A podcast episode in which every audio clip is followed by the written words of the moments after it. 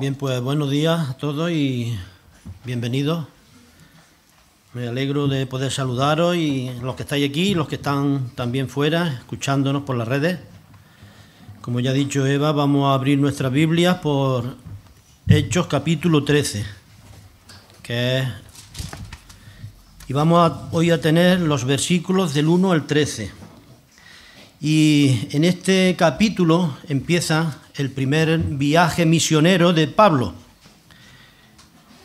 Y cuando estaba escuchando a, Yolanda y a Eva hablando de, del viaje, no recordaba ¿no?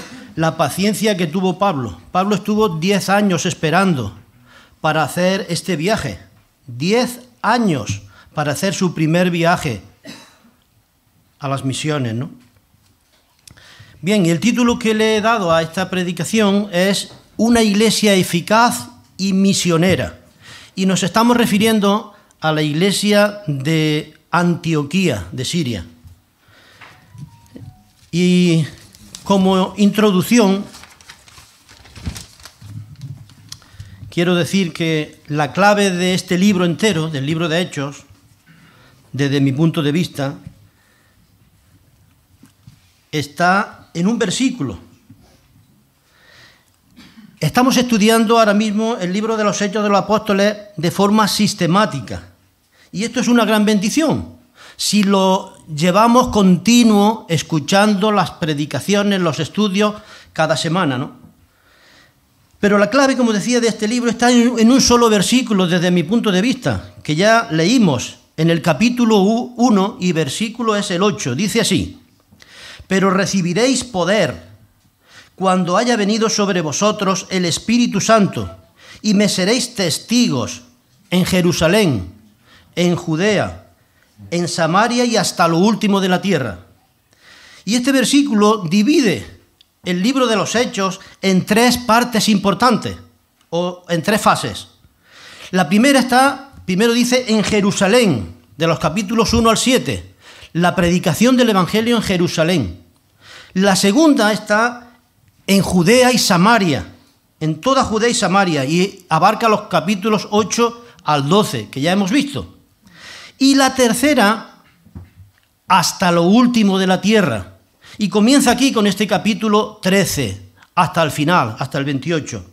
Y estamos aquí, en esa, en, ese, en esa etapa hasta lo último de la tierra, desde que comenzó este tercer periodo del capítulo 13 hasta hoy estamos todos en el periodo de la proclamación del Evangelio hasta lo último de la tierra. Y esperemos y deseemos que tanto tú como yo y cada uno estemos participando en él para la gloria de Dios. Eso es lo que tenemos que estar haciendo. Desde eh, fijémonos otra vez en el versículo, donde Jesús dijo, este versículo 1.8, me seréis testigos. Y esto nos incluye a ti y a mí. Y a cada uno, a cada miembro de la iglesia, a cada creyente verdadero individualmente. Ahora bien, hagámonos la siguiente pregunta, personal. ¿Verdaderamente estoy yo siendo testigo de Cristo ahora, hoy, ayer, mañana? ¿Estamos siendo testigos del Señor Jesucristo? Ojalá que sí.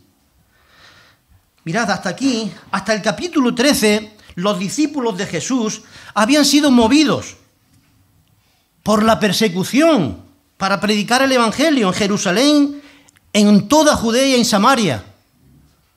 Pero ahora, en esta sección, hasta lo último de la tierra del capítulo 13 al 28, vemos al Señor Jesucristo obrando por medio de su Espíritu Santo y enviando a los apóstoles a predicar y a ser testigos suyos hasta lo último de la tierra. Bien, quiero empezar con el primer punto. Y el primer punto que quiero compartir lo he titulado la comisión de Dios a la, a la predicación. Y abarca los versículos del 1 al 5. Y como decía, estamos en la iglesia de Antioquía, donde había judíos y gentiles. Todos sabemos quiénes son los judíos, ¿no? Pero ¿sabemos quiénes son los gentiles? Los gentiles son todos los que no son judíos. Simplemente. El Espíritu Santo es, el que capacita y da dones a los miembros de la iglesia. Él es el que nos llama. Él, él también el que nos aparta. Y hace los equipos para que cada ministerio funcione. Y lo hace dentro de la iglesia local. El Espíritu Santo es el, que el que nos guía, el que nos envía como vamos a ver ahora en estos primeros cinco versículos. Dice así el primer versículo. Vamos a leer capítulo 13, versículo 1. Dice así. Había entonces en la iglesia que estaba en Antioquía profetas y maestros. Bernabé, Simón, el que se llamaba Níger, Lucio de Cirene, Manaén, el que se había criado junto con Herodes el tetrarca, y Saulo y cuando yo empecé a leer esto, pensé, bueno, algunos conozco, pero otros no. Pero seguro que sí conocemos el equipo de fútbol de tal, o al grupo de música tal. Seguro que conocemos muchas cosas de memoria, pero a lo mejor no conocemos los equipos del Señor. Como por ejemplo en este caso, Bernabé, Aquí tenemos en este primer versículo un gran equipo que tenía Dios, con buenos líderes, maestros y profetas, dice. Y todos tenemos claro, ¿no? De alguna manera, quiénes son los maestros. ¿Quiénes son los maestros? Pues los que enseñan. Pero tenemos claro quiénes eran los profetas. Eso no lo tenemos tan claro, quizás, ¿no? por lo menos algunos. Algunos piensan que un profeta es alguien que dice, que predice el futuro. Y no necesariamente es eso. No tiene que predecir el futuro necesariamente. Sino que un profeta simplemente lo que, lo que hace es decir lo que Dios ha dicho. Decir la palabra de Dios, comunicar la palabra de Dios, de parte de Dios. La profecía es decir lo que Dios está diciendo en su palabra. El profeta es el que proclama la palabra de Dios, el que la enseña.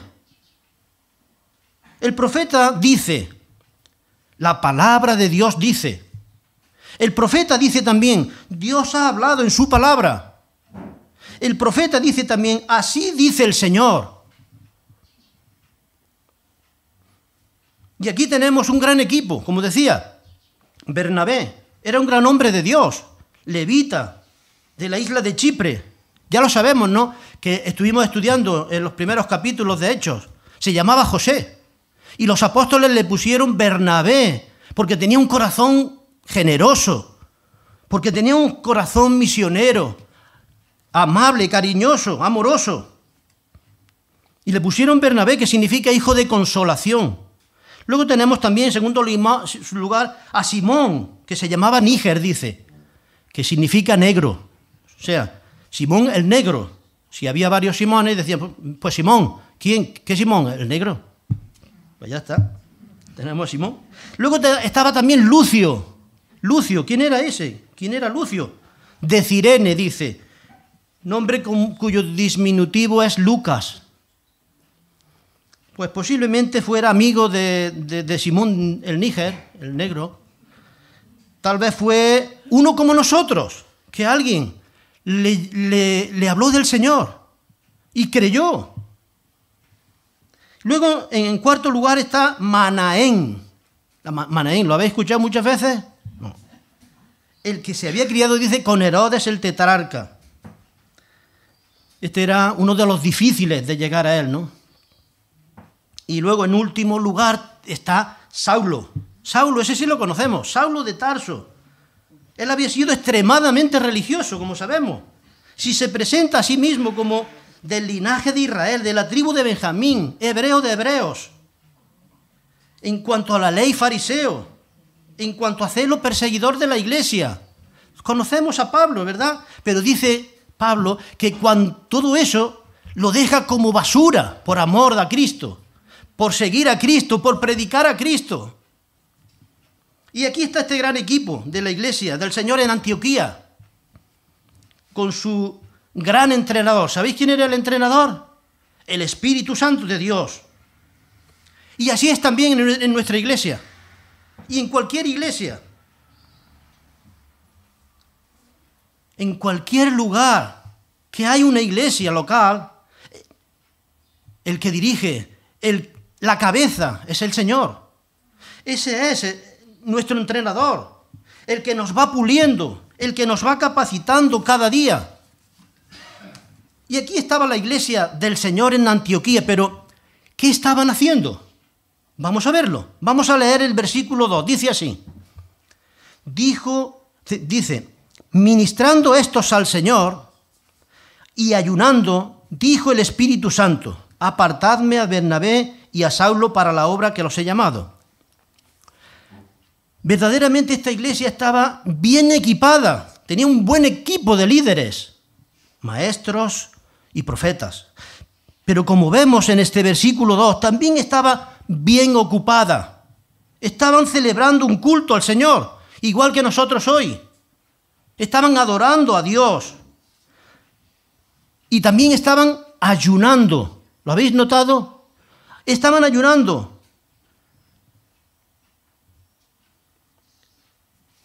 Donde se adora y se ayuna, se incluye la oración necesariamente. Es decir, estaban ministrando al Señor. Y eso significa que estaban sirviendo al Señor, estaban sirviéndole y ayunando, dice. Y entonces, dice, fue precisamente en ese momento cuando el Espíritu Santo dijo, apartadme a Bernabé y a Saulo para la obra que los he llamado. ¿Lo veis? Cuando la iglesia se reúne, cuando la iglesia ora, cuando la iglesia busca al Señor, el Señor está ahí. Ahora, dice, para la obra que los he llamado. ¿Qué obra era esa? Pues la obra misionera. Era la obra misionera. La predicación del Evangelio hasta lo último de la tierra. Esa era la obra a que los había llamado. Ahora, fijémonos otra vez en el versículo 2 que dice que estaban sirviendo al Señor y ayunando. Y me encanta este contraste. Me encanta porque cuando servimos al Señor, cuando ministramos al Señor en la iglesia o en cualquier lugar, en cualquier culto, ¿saben lo que pasa? Eso nos acerca al Señor.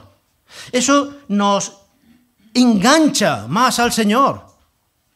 Servirle nos engancha a Dios. Y cuando ayunamos, ¿qué ocurre? Cuando ayunamos eso nos aleja del mundo. Eso nos desengancha del mundo. Y por consiguiente nos une más al Señor.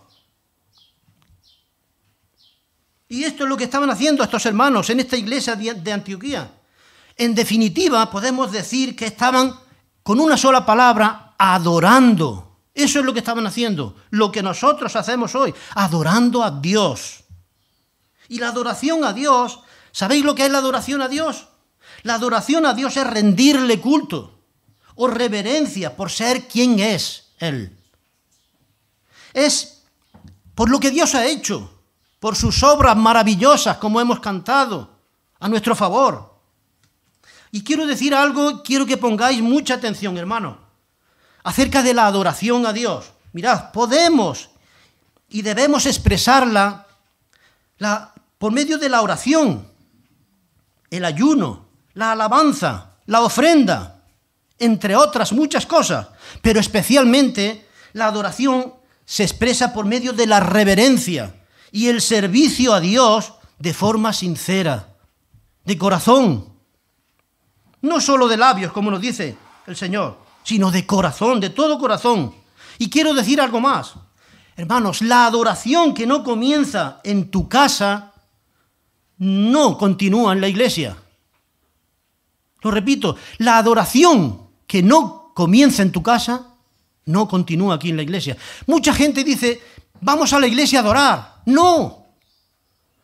Vamos a la iglesia a seguir adorando. La adoración debe comenzar en tu casa cada día, en el trabajo, en la vecindad, en la escuela, en la universidad, donde quiera que estés, en la carretera conduciendo, o donde quiera que estemos o vayamos. Ahí tiene que estar la adoración, en el supermercado. Cuando nos cruzamos por la calle y vemos a alguien necesitado y le echamos una mano. Eso es adoración también. No podemos ser, no podemos ser santos en la iglesia los domingos y demonios en nuestra casa el resto de la semana o, en la calle o en el coche. Seamos sinceros, hermanos. Vamos a leer el versículo 3, que dice así, dice, seguimos, entonces, dice, habiendo ayunado y orado, les impusieron las manos y los despidieron. Mira, la iglesia del Señor aquí en Antioquía era una iglesia misionera, de verdad. Y por eso ellos primero ayunaron y oraron al Señor. Y después les impusieron las manos y los despidieron. Los enviaron con su bendición, con su respaldo, con su compañerismo, con su amor, con su apoyo. Y eso es lo que hemos hecho hoy precisamente con Yolanda, con, Eva, y lo que hemos hecho a lo largo de los años con los hermanos a los que apoyamos o enviamos o se van por circunstancia. Compañerismo y amor. No es que la iglesia se desprende de ellos, es que la iglesia se extiende a través de ellos. Y esto lo hicieron esta iglesia de Antioquía por su total sinceridad y dependencia de Dios. Buscaron primero a Dios.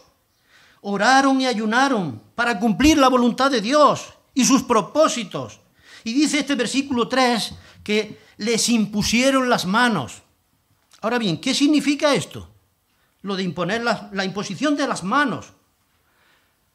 No es nada extraordinario, es un medio de identificación, es un medio de apoyo, de compañerismo, que declara que somos hermanos, que estamos de acuerdo con su trabajo, con su servicio, para la gloria del Señor, para la, obra misionera. La imposición de manos no es nada milagroso. No pensemos que vamos a transmitir algún poder especial. Lo único que podemos transmitir es microbios si tenemos en nuestras manos por supuesto, sino que es una forma, como decía, de infundir ánimo, de, infundir amor fraternal y apoyo. Y sobre el ayuno, que lo, estamos viendo aquí, en dos versículos repetidos, quiero decir que a la oración unieron el ayuno. Y, el ayuno es algo que realmente está hoy en día bastante descuidado y olvidado por nosotros pero que es importante.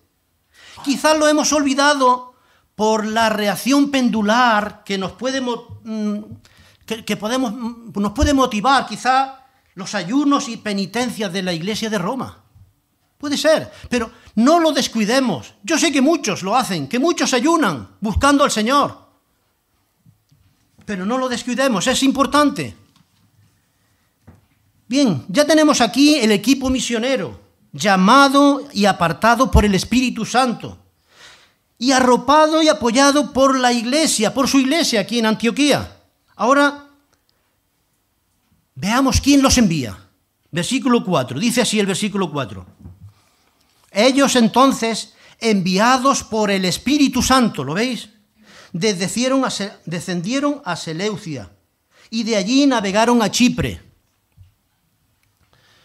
me hubiera gustado tener un mapa, pero no lo ha sido posible. Pero, sinceramente, mirad, Jerusalén, si tuviéramos, eso fuera el mapa, Jerusalén está abajo.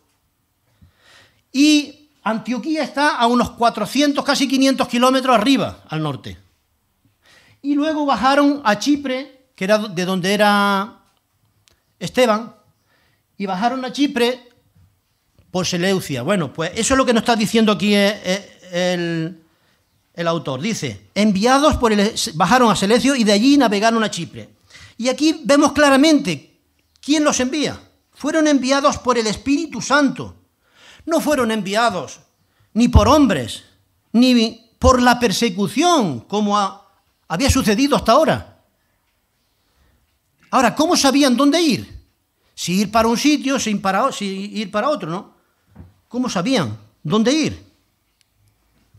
¿A qué sitio ir primero? ¿A qué parte del mundo? Porque hasta lo último de la tierra era la comisión. Bueno, pues Bernabé era de Chipre, como digo, y conocía la isla, y seguramente tendría allí contactos y lazos. Pero vemos que fueron enviados y guiados por el Espíritu Santo de Dios. Fueron, así funciona, fueron a Seleucia, a la costa, y de allí se fueron a Chipre. El Espíritu Santo los estaba guiando en contestación a, sus oraciones y a sus ayunos. ¿Lo veis?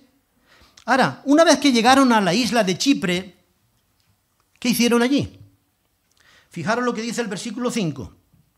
Y llegados a Salamina, que era la primera, el primer pueblo o ciudad que había allí en la, en la isla, y llegados a Salamina, anunciaban la palabra de Dios. Fue llegar y ya está. Anunciaban la palabra de Dios. Y eso es lo que tenemos que hacer nosotros. Cuando lleguemos a un lugar, anunciar la palabra de Dios. Dice, anunciaban la palabra de Dios en las sinagogas de los judíos. Y ahora aquí una nota también dice, tenían también a Juan de ayudante. Bueno, este Juan era Juan Marcos, el autor del Evangelio que lleva su nombre. Y que Bernabé se había traído cuando fueron a Jerusalén, Pablo y él, Pablo y Bernabé, a llevar una ofrenda de amor por la hambruna que iba a haber, ¿no? Que hubo. Entonces estuvieron allí y se trajeron, cuando se volvieron de, Jerusalén, se, se, trajeron a Juan Marcos a Antioquía, para que sirviera allí con ellos también, ¿no? Y en este versículo 5 vemos aquí a los apóstoles que hicieron, ¿qué hicieron? Lo que se les había dicho que tenían que hacer anunciaban la palabra de Dios. Y como podemos ver desde el principio de su vida misionera, Pablo, Pablo adopta un método que, que lo lleva siempre ahí. Y es el método que siguió todo su ministerio. Siempre entraba primero en las sinagogas para predicar la palabra de Dios. Lo podemos ver en muchísimos versículos durante todo el libro de Hebreos, desde el capítulo 9, que fue su conversión, evidentemente. Y tengo algunos, alguna, no lo vamos a leer, pero sí tengo algunos versículos para que los podáis anotar. Él utilizaba siempre las sinagogas como trampolín para introducirse en la comunidad, para introducir el Evangelio de salvación en la comunidad. Y fijaros, por ejemplo, en el capítulo 9, bueno, aquí por ejemplo tenemos uno, dice, en el, en el 5 que hemos leído, ¿no? Que entraba en la sinagoga de los judíos, ¿no? Bueno, pues en el capítulo 9, cuando es su conversión, en el versículo 20 empieza la primera vez que entra en la sinagoga. En el 13.5, 13.14, en el 13.42, en el 14.1 y en el 18.14, por ejemplo, y otros muchos. Lo podemos buscar, ¿no? Bien, ahora quiero pasar al segundo punto. El primer punto que hemos visto, hemos visto que es la comisión a la predicación. Y ahora en este segundo punto vamos a ver la oposición a la predicación. Y esto está en los versículos del 6 al 12. Cuando llegaron a la isla de Chipre, a Salamina, allí anunciaban, dice la palabra de Dios, hemos leído en el versículo 5, en la sinagoga de los judíos. Y ahora en este versículo 6 dice, y habiendo atravesado toda la isla, pasaron toda la isla, hasta Pafos, dice, hallaron a cierto mago, otra vez, otro mago, llamado, a cierto mago, falso profeta, judío, llamado Bar Jesús. Mirad, atravesaron toda esa isla de Chipre, de donde era Bernabé, y fueron al otro extremo de la isla. Y allí fue a donde hallaron la oposición. Una oposición que realmente era satánica. Y esta oposición se les presentó a través de un mago que tenía mucha influencia en el procónsul romano, Sergio Paulo, que era esta oposición era realmente del diablo. Esta oposición se le presentó a través de ese mago. Y allí en Pafo se topan con Bar Jesús, dice que se llamaba. Bar Jesús, que significa hijo de Jesús. ¿Os imagináis? Hijo de Jesús. Bar, bar significa hijo de. Pero, como vamos a ver, evidentemente, este no era hijo de Jesús, era hijo del diablo. fijémonos lo que dicen los versículos 7 y 8. Terminó el versículo 6 diciendo, judío llamado Bar Jesús, que estaba con el procónsul, versículo 7, Sergio Paulo, varón prudente. Este, llamando a Bernabé y a Saulo, deseaba oír la palabra de Dios, deseaba oír la palabra de Dios. ¿Nos pasa a nosotros eso? ¿Deseamos oír la palabra de Dios cada día? Pues este hombre dice que era varón prudente y deseaba oír la palabra de Dios. Pero ¿qué pasa? Pero les resistía, se les oponía. Elimas, el mago, pues así se traduce su nombre, procurando apartar de la fe al procónsul. ¿Lo veis? Realmente esta oposición era diabólica y satánica. Este falso profeta, profeta influía en el gobernador, apartándolo de la fe salvadora de Jesús. Y lamentablemente hoy en día hay muchas personas, como este gobernador, que están en manos de sectas o de personas que están en total oposición a la verdad de la palabra de Dios y que apartan a los hombres del camino de salvación de Jesús. Y fijaros lo que ocurre en el versículo 9. Entonces Saulo, cuando vio esta oposición, Saulo dice que también es Pablo, Saulo que también es Pablo, y esto es interesante, lleno del Espíritu Santo, fijando en él los ojos, dijo, pero antes de que valoremos lo que Pablo le dijo a este mago, quiero resaltar algo importante aquí, que es que el nombre de Saulo es cambiado a Pablo, aquí en este versículo 9. Y desde ahora en adelante, Pablo será su único nombre. Y ya no se llamará más Saulo, sino Pablo. Él tenía dos nombres, desde siempre, pero hasta aquí se había, llamado siempre por su nombre hebreo judío, que era Saulo de Tarso, que significa el deseado. Y a partir de este versículo 9 ya siempre se llamará con su nombre greco-romano o gentil, que era Pablo, que significa pequeño. Y desde ahora en adelante pasa de ser el deseado Saulo al pequeño Pablo. Interesante, ¿verdad? Bien, una vez que hecha esta aclaración, veamos lo que Pablo le dijo al mago, a ese mago llamado Bar Jesús. Una vez que él, que Pablo fijó los ojos en el mago en el versículo 9, fijaros lo que dice el versículo 10. Dijo, oh, lleno de todo engaño y de toda maldad, hijo del diablo, enemigo de toda justicia, ¿no cesarás de trastornar los caminos rectos del Señor? Pablo, al ver la oposición satánica de este hombre, lo denuncia con todo su ser, con todo rigor y claridad. Pablo era así, al grano, sin titubeos.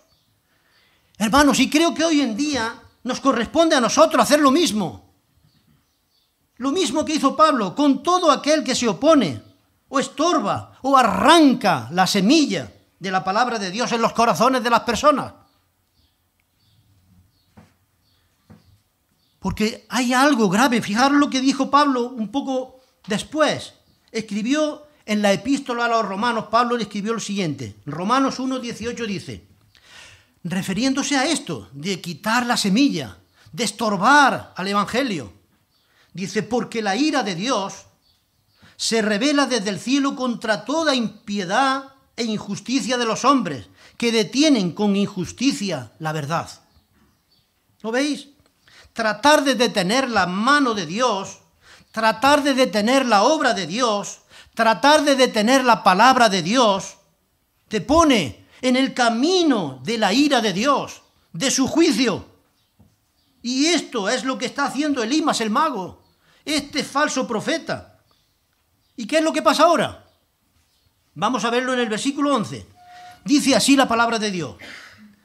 Pablo le dice al mago, ahora pues, He aquí la mano del Señor está contra ti, y serás ciego, y no verás el sol por algún tiempo. E inmediatamente cayeron sobre él la, eh, oscuridad y tinieblas, y andando alrededor buscaba a quien le condujese de la mano. Se había quedado ciego y ya, no, ya tenía que buscar a alguien que le, que le echara una mano para, para guiarlo. Este supuesto mago y falso profeta Elimas ya estaba en tinieblas y en oscuridad espirituales, pero ahora, por el juicio de Dios, le caen también las tinieblas y oscuridades físicas. Ahora Pablo, en el poder de Dios, le enseña a Elimas su verdadera realidad espiritual, tinieblas y ceguera. Así es como muchos están hoy en día. Y fingen como Bar Jesús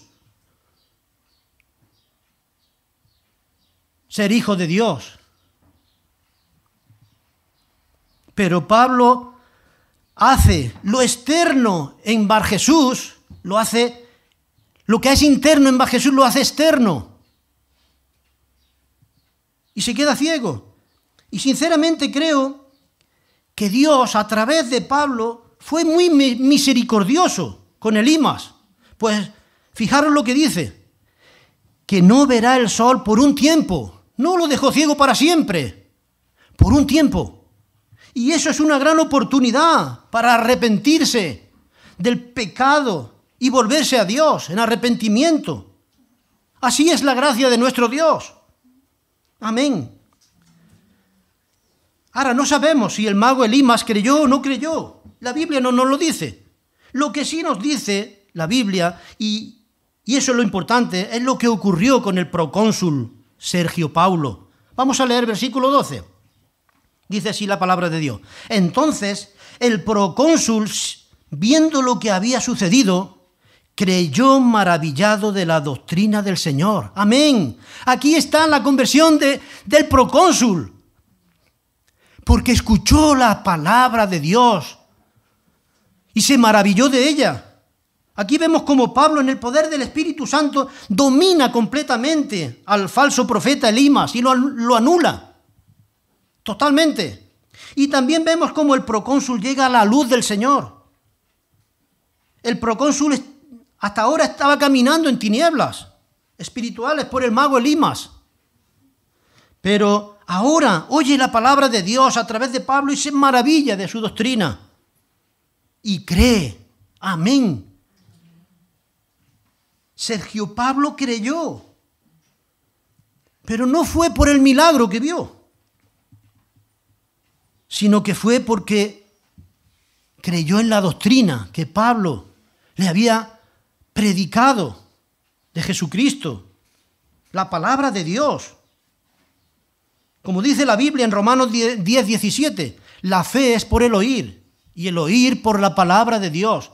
Este hombre, este procónsul escuchó, quería escuchar, ya lo vimos, y, ahora escucha cuando el Imas es eh, quitado de en medio y cree. Y aquí termina esta historia un poco, pero Ahora eh, viene el último versículo, el versículo 13, que nos despide, de alguna manera se despiden. Dice, y habiendo zarpado de Pafos, Pablo y sus compañeros arribaron, que quiere decir llegaron a Perge de Panfilia, pero Juan dice, aquí nos da una nota, apartándose de ellos volvió a Jerusalén. Esto es todo lo que nos dice aquí el doctor Lucas, el doctor Lucas sobre Marcos, sobre Juan Marcos, ¿no? Y es que el doctor Lucas es muy moderado, muy modesto, muy humilde. Y no nos dice nada negativo de Juan Marcos. Pero más tarde veremos en próximos capítulos que Juan Marcos abandonó realmente a estos dos misioneros y decidió volverse a su casa y a su madre, a Jerusalén. Y recordemos quién era su madre y su casa. Su madre, ¿sabéis quién era? Era María, un miembro importante de la iglesia en Jerusalén. ¿Y su casa, sabéis cuál era? El lugar de reunión de la iglesia. Ella tenía su casa abierta para la iglesia, para que tenía un aposento alto donde los apóstoles se reunían a orar. Como vimos la semana pasada, ¿acordáis? En el capítulo 12, cuando Pedro es liberado de la cárcel por, por un ángel y cruza la calle, ¿a dónde va? A la casa de María, dice. Dice, Pedro llegó a casa de María, su, la madre de Juan, el que tenía por sobrenombre Marcos, donde muchos estaban reunidos orando. ¿Lo veis? La iglesia estaba orando sin cesar a Dios por Pedro ahí. Ese era Juan Marcos. Y en fin, no vamos a, a decir más nada porque lo veremos en próximos capítulos, ¿no? Lo que ocurrió con Juan Marcos. Pero para terminar quiero algunas conclusiones. Quiero concluir con algunas cosas que podemos. Hay varias cosas que podemos aprender y aplicar a nuestra vida en este pasaje, pero no podemos tocarlas todas, evidentemente, no, pero quiero decir algunas. Por ejemplo, primero, la necesidad de congregarnos, podemos verla aquí. Como nos dice la Biblia en Hebreos 10:25, no dejando de congregarnos como algunos tienen por costumbre, sino exhortándonos y tanto más cuando veis que aquel día se acerca. El, Pablo es un apóstol, un apóstol del Señor, pero está ahí junto con toda la iglesia de Antioquía, reunidos con los demás profetas y maestros, congregados, ofreciendo un culto al Señor y sirviéndole con el resto de la iglesia, en comunión. Y hermanos, para poder servir a Dios, no solo tenemos que asistir a la iglesia, sino que tenemos que ser parte de la iglesia, involucrarnos en la iglesia, en sus proyectos, en sus metas, y esperar que el Señor nos toque, nos capacite, nos llame y nos envíe, como ha ocurrido una y otra vez aquí en este caso y en nuestra iglesia y en otras iglesias. Tengamos paciencia y esperemos que sea el Señor el que nos prepare. Pero seguro que si tú deseas, como le pasaba a Yolanda de pequeña, si tú deseas, el Señor va a trabajar ahí. Porque el Señor quiere lo mejor, y lo mejor es que le sirvamos. Recordemos que Jesús es la cabeza de la iglesia y que nosotros somos los miembros de su cuerpo. Y si somos sus hijos y somos hijos de Dios, entonces somos parte unos de otros. Nos necesitamos unos a otros. No podemos estar fuera de la iglesia, tenemos que estar dentro de la iglesia, tenemos que ser parte de la iglesia, involucrarnos, no solamente ser visitantes.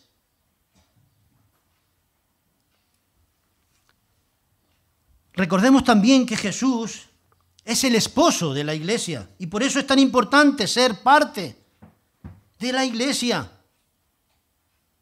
Y no solo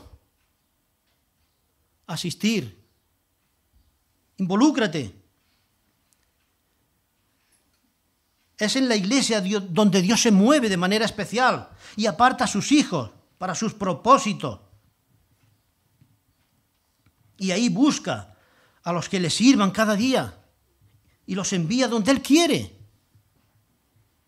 como hemos visto en este pasaje.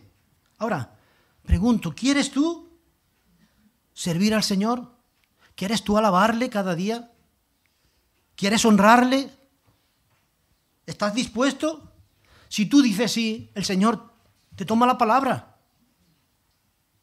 Muchos de nosotros estamos ahí titubeantes y no decimos sí. Tenemos muchas cosas. En la, mirad, en la iglesia del Señor no hay paro. El Señor nos ha dado unos dones para que los pongamos al servicio de Él en la iglesia. Involúcrate en ella con tus dones. Segundo, no seamos como Bar Jesús. No seamos como este falso profeta. No finjamos ser lo que no somos. Es decir, no finjamos ser luz cuando en realidad somos tinieblas, como ocurrió a este mago. Reconozcamos si tenemos la luz de Jesús o no. Y si no la tenemos, si no la tienes, si no estás seguro, no finjas tenerla. Eso no te llevará nada más que a las tinieblas eternas.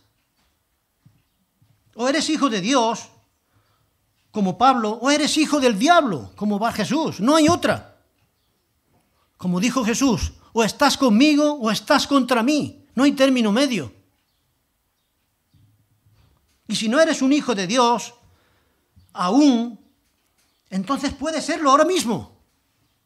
Solo tienes que hacer como hizo el procónsul, desearlo, desear escuchar la palabra de Dios y creerla. Y, ella te transformará por la fe en un hijo de Dios. Tercero, demos gracias a Dios por este último periodo de evangelización hasta lo último de la tierra. ¿Sabéis por qué?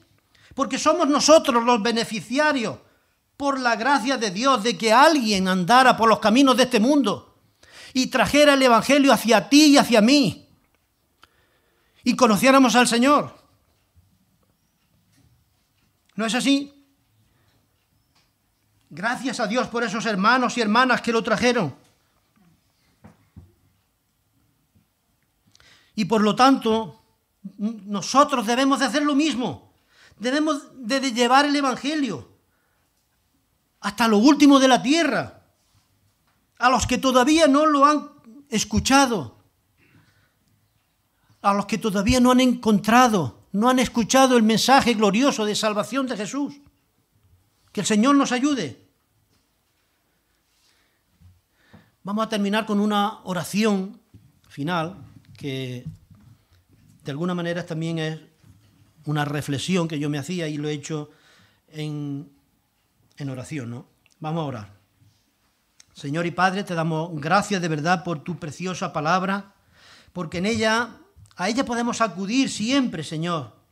Y tú estás siempre ahí para ayudarnos, para enseñarnos en todas circunstancias, Señor.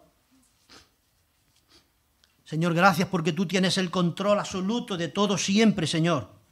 Aunque las cosas parezcan difíciles. Señor, ayúdanos a ser genuinos y sinceros y verdaderos hijos tuyos, que te honren. Ayúdanos a no ser un fraude, Señor, como Bar Jesús. Señor, tú conoces a todos tus hijos y si alguno de nosotros no está andando bien en tus caminos, Señor, si alguno de nosotros ha estado fingiendo ser lo que no es, o haciendo o diciendo cosas que no te agradan, Señor, toca nuestros corazones y que tu Espíritu Santo nos convenza de pecado, Señor, para arrepentimiento y restauración. Señor, ayúdanos y Señor, y si hay aquí alguien que escucha y que aún no ha creído como el procónsul, Señor, que tu Espíritu Santo lo toque en su corazón, lo convenza como el procónsul y que crea hoy, ahora, Señor. En tus manos lo ponemos y lo pedimos en el nombre precioso de Jesús. Amén.